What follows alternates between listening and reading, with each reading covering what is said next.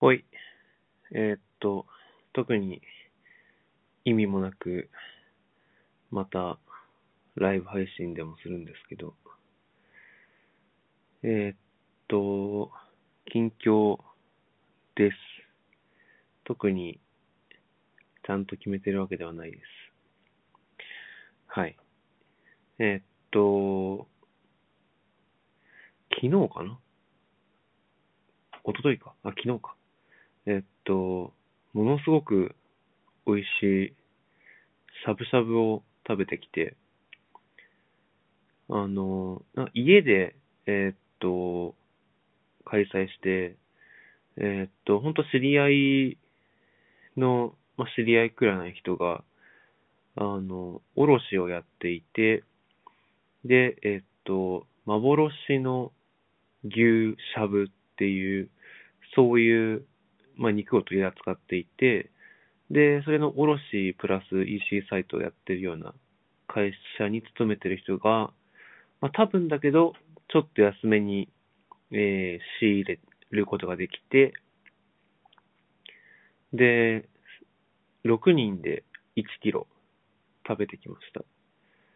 で、ほんとしょっぱなから食べたんですけど、ほんととろけるような美味しさで、あの、なんだろう、A4 ぐらいの箱に入っていて、で、肉が20センチぐらい薄く切られていて、で、ほんと一枚一枚ビニールで包んでるみたいな、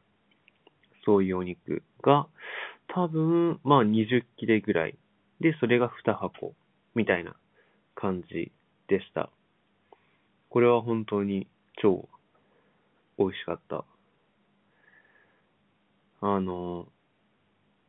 まあ、その、そこまで、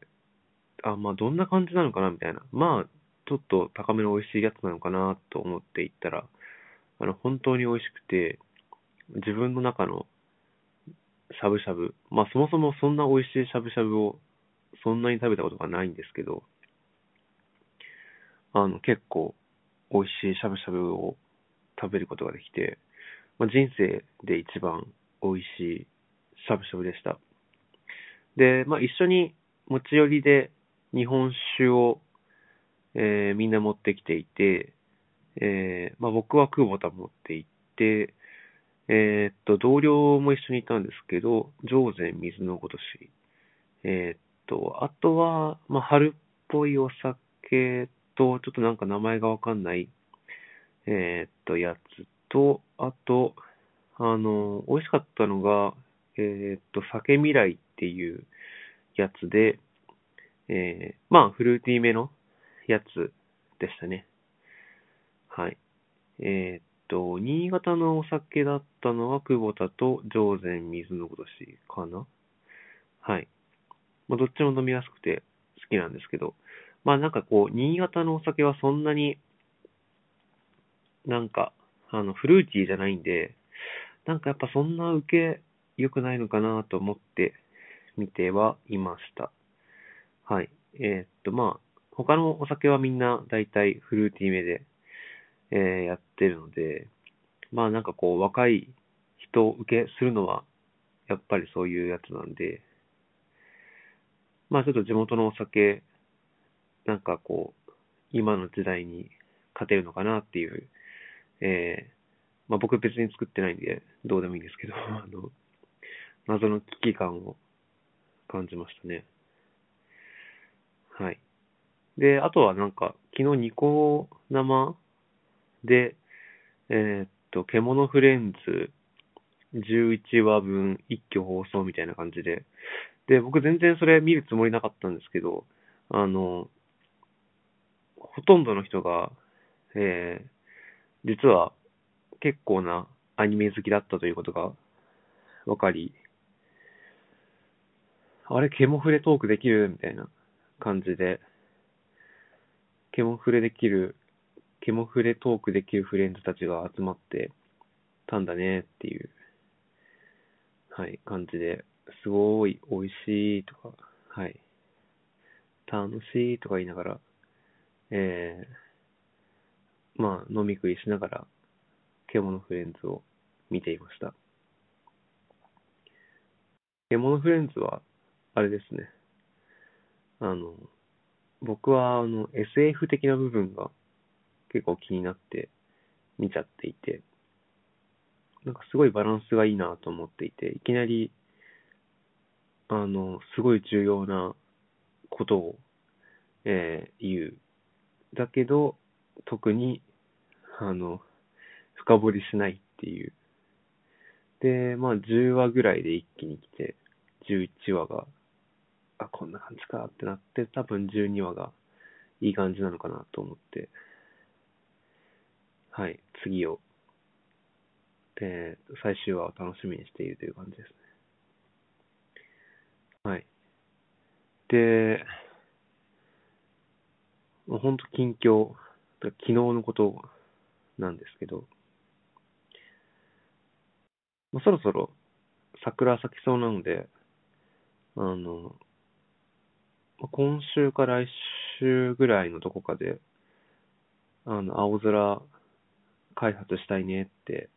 みんなで言ってました。はい。まあ、結構年度末であり、えーっと、クォーター末でもあるので、えー忙しいんですけど、まあそういう楽しみみたいなものも置いた方がいいのかなと思ってます。はい。最近、開発で言うと、もう全然最近じゃないんですけど、まあ、ツールみたいなやつを、 React で、 React JS で書いたりとかして、まあ、jQuery はもう使わなくてもいいかな、みたいな感じには、えーっと、思ってはいる。まあ、それぐらいはやってます。あとは、一回 Vim をやめて Atom に行こうと思って、で、Atom 使ってたんだけど、かなり重くて、これはダメだって思って、ビジュアルスタジオコードに行こうと思って、えーっと、入れたけど、入れて結構軽いなと思ったけど、なんか特にそこまでハマらず、で、懐かしのサブライムテキストを入れたら、あれは本当起動がものすごく速くて、ただあの、あの、プラグインが全然ダメっていう、ダメっていうか、アトムほど数がないっていう。で、気が利いたやつもそんなにないんで、あー、ちょっと惜しいなぁと思って、結局やめて、ビムに戻ってきたんだけど、まあ、そういえばビム結構重くなってるなと思って、えっと、まあ、最近いじってなかったんで、ちょっとネットで探したら、まあ今はネオビムがあるよっていうことで、で、かつ、ちょっとだけ速くなってるらしいということで、えーっと、ネオビムに変えてみました。で、ネオビムに変えたんですけど、えーっと、実は、むしろちょっと遅い感じになっていて、で、ちょっと原因わかんなかったんですけど、あの、ネオビムに変えるついでに、えー、ネオバンドルからデインっていう、まあ、これもあの、ビム、ダークネスビムマスターの翔吾さんの、えーっと、作品っていうかライブラリーで、まあ、ネオバンドルはもう、えーっと、これ以上頑張らないから、えーっと、デインに移行してねっても言っていたのが結構前。で、まあ結構みんな周り、周りって言えばネット界隈の人なんですけど、は、まあ移行していて、で、まあ僕も変えてみるかと思って、えーっと、ネオバンドルっていう、あの、BIMRC 内で、まあ各記法の部分を、まあ、コール、ア、デイン、アドかな、に全部置換して、まあ、そしたら、本当本当単純に、まあ、ほ、ほぼですけど、ほぼ単純な置換だけで、えーっと、移行ができまして、で、で、正直、早くなるかなと思ったんですけど、まあ、ちょっとだけ早くなったかなぐらい。で、まあ別になんかその、まあ、多分デインに変えること自体は、えっと、デインに変えることよりも、そもそもの BIMRC をもうちょっと整理しないと、本当はダメなんでしょうねっていう部分。まあ、それの部分が効いて、えー、そんなに早くならなかった、だと思うんですね。で、えっと、もうついでなんで、えっと、まあ、結構いらないプラグインが入っていたので、デイに変えるついでに、えっと、まあ、いろいろ消して、で、まあ、ちょっと検索してて結局その辺もあんまり早くならなくて、うーんって思ってた時に、あの、ビムを、あの、閉じても、こう、プロセスを知らないようにするっていう、まあそういう機能があるんですけど、でそれを、あの、プラグインを入れるだけで勝手にそれをやってくれるっていう、シングルトンビムだったっけっていうのがあって、で、それを入れたら、あの、爆速になったんで、あの、多分ネオビムもデインもほぼ関係なく、シングルトンビム、あとあの、ちょっとした、えー、っと、プラグインの整理によって、速くなって、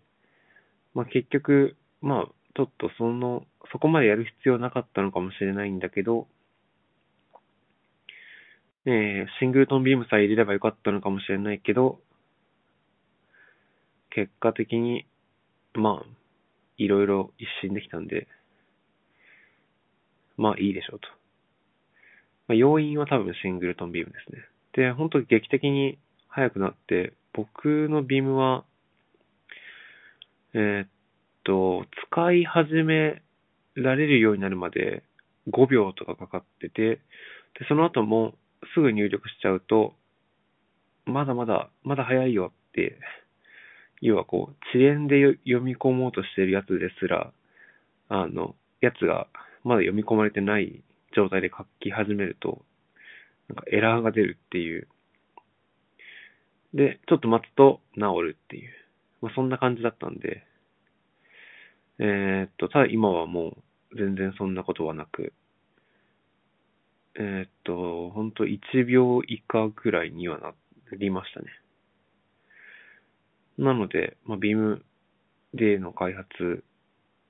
がもう、なんだろう、もう不満がまたなくなってしまったんで、まあしばらくビームでいいかなって思いました。まあちょっとあの、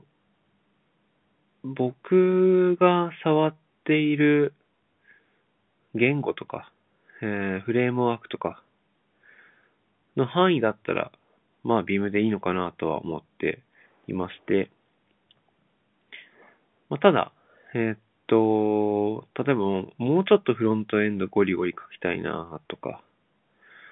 えー、ゴーラングでデバッカーもうちょっとカジュアルに使いたいなみたいな時には、きっと、えー、ビームじゃない方がいいのかなとは思っています。まあ、もともと iOS を作ったり、Android アプリを作ったり、あ、iOS は作らないですね。iOS アプリを作ったり、Android アプリを作ったりするときには、Xcode とか Android Studio しか触らないので、Beam では、えー、実装しないので、ただ、あの、ただ、えー、っと、当然、当然というか、僕は Beam のキーバインドはちょっと手放すことができない感じなんで、えー、Beam の、なんだろう、X コード用の Beam のプラグインを入れたり、えー、Android Studio 用の Beam のプラグインは入れて開発はしていますね。なんかどうしても、まあ、一番困るのが、えー、っと、上下移動の素早さとか、えーっと、まあ、ちょっと横に長いソースコードの時の移動の素早さとかが、まあ、個人的にはビームの方が早いので、ビームが入ってないと、あビームっていうか VI のキーバインドが使えないとイライラしてしまうので、えー、まあ、ビームプラグインを入れてるんですけど、まあ、もしかしたら、えー、IDE に初めから入っているキーバインドを使えば、もっと、えー、早く移動することができるのかもしれないですね。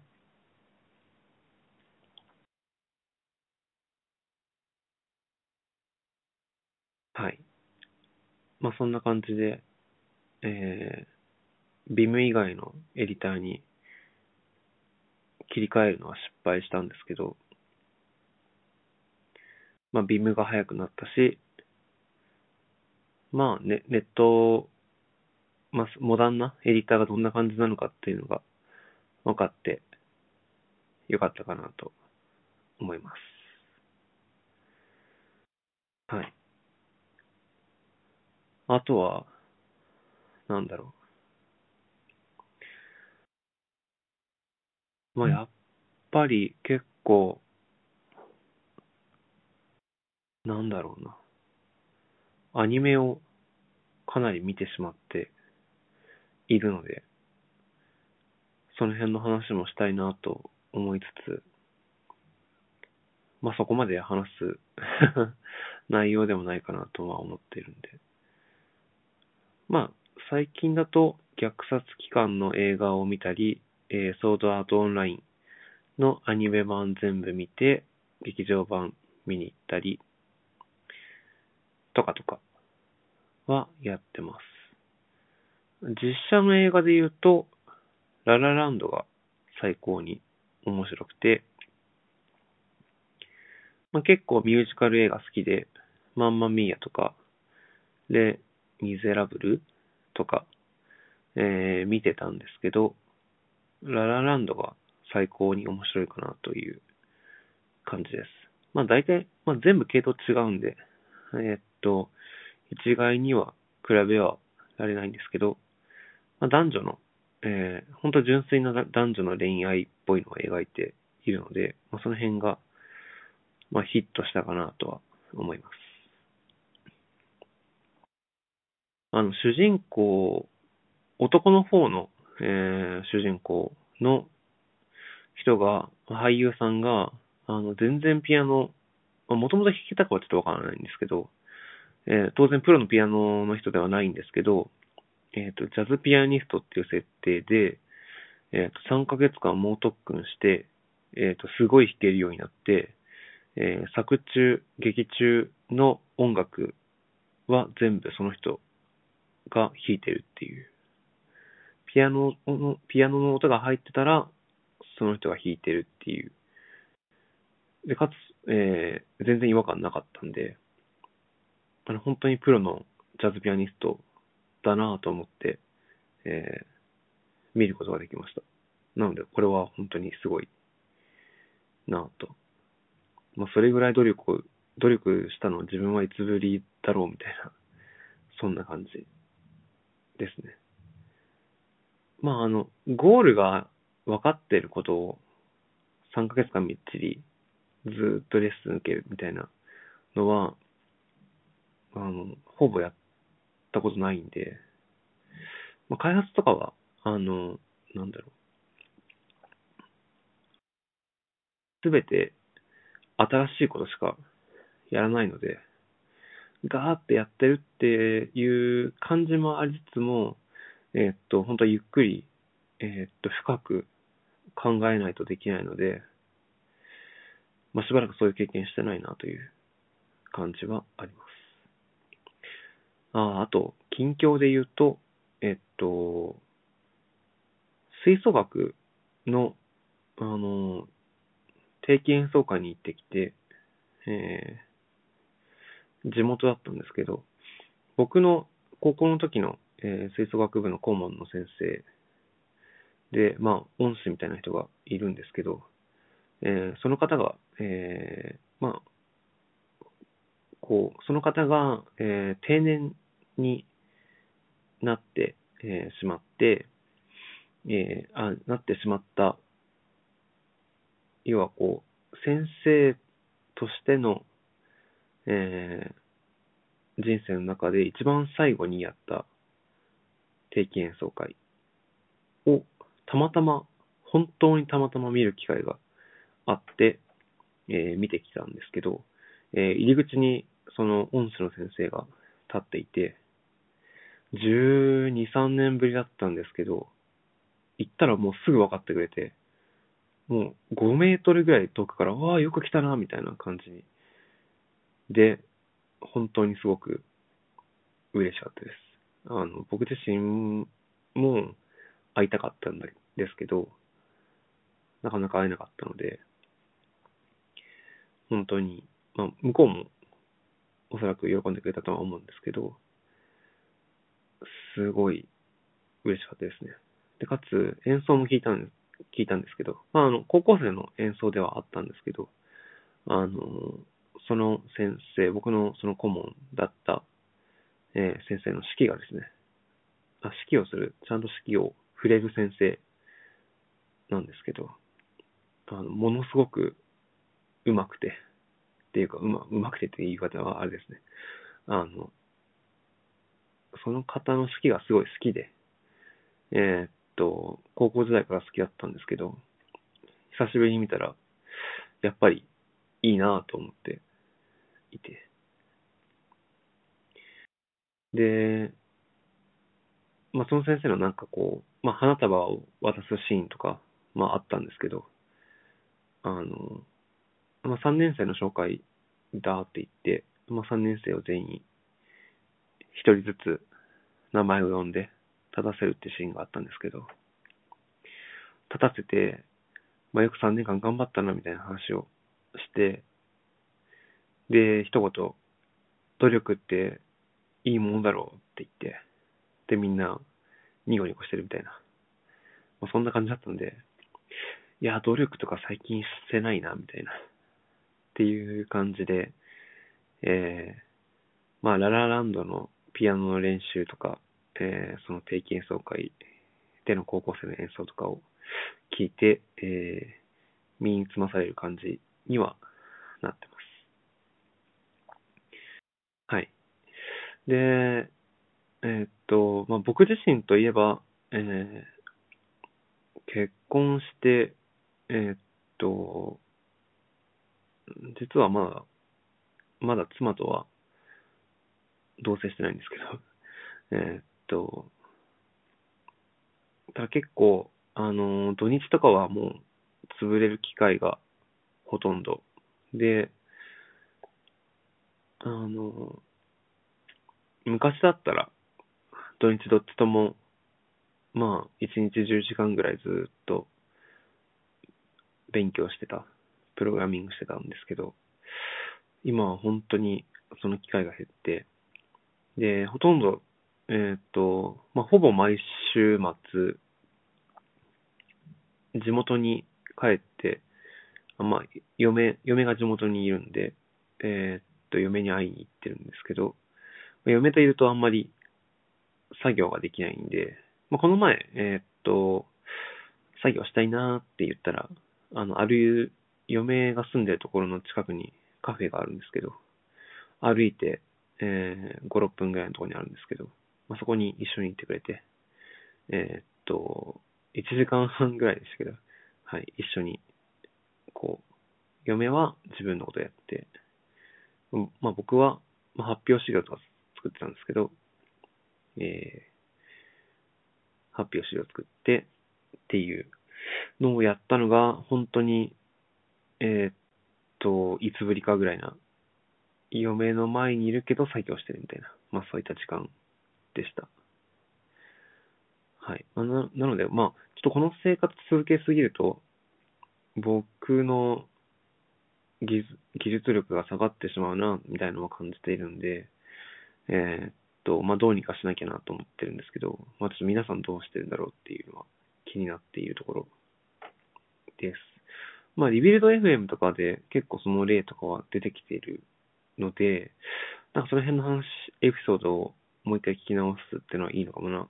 とは思ってます。なんかこう、常に、えー、プログラムの実装のことを考えて、えー、っと、こう、まあ、その奥さんとの生活、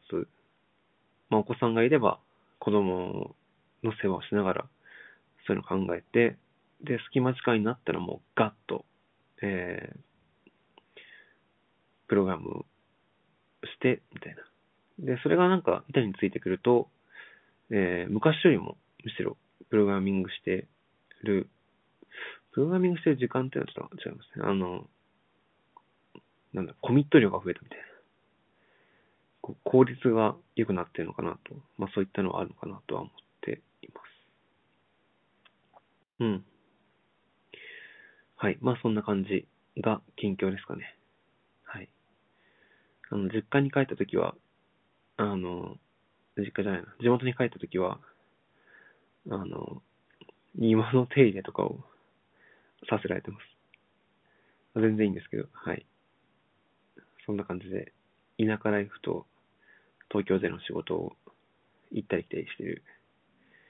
そんな感じの近況でした。はい。また不定期で配信したいなと思います。ではでは。うん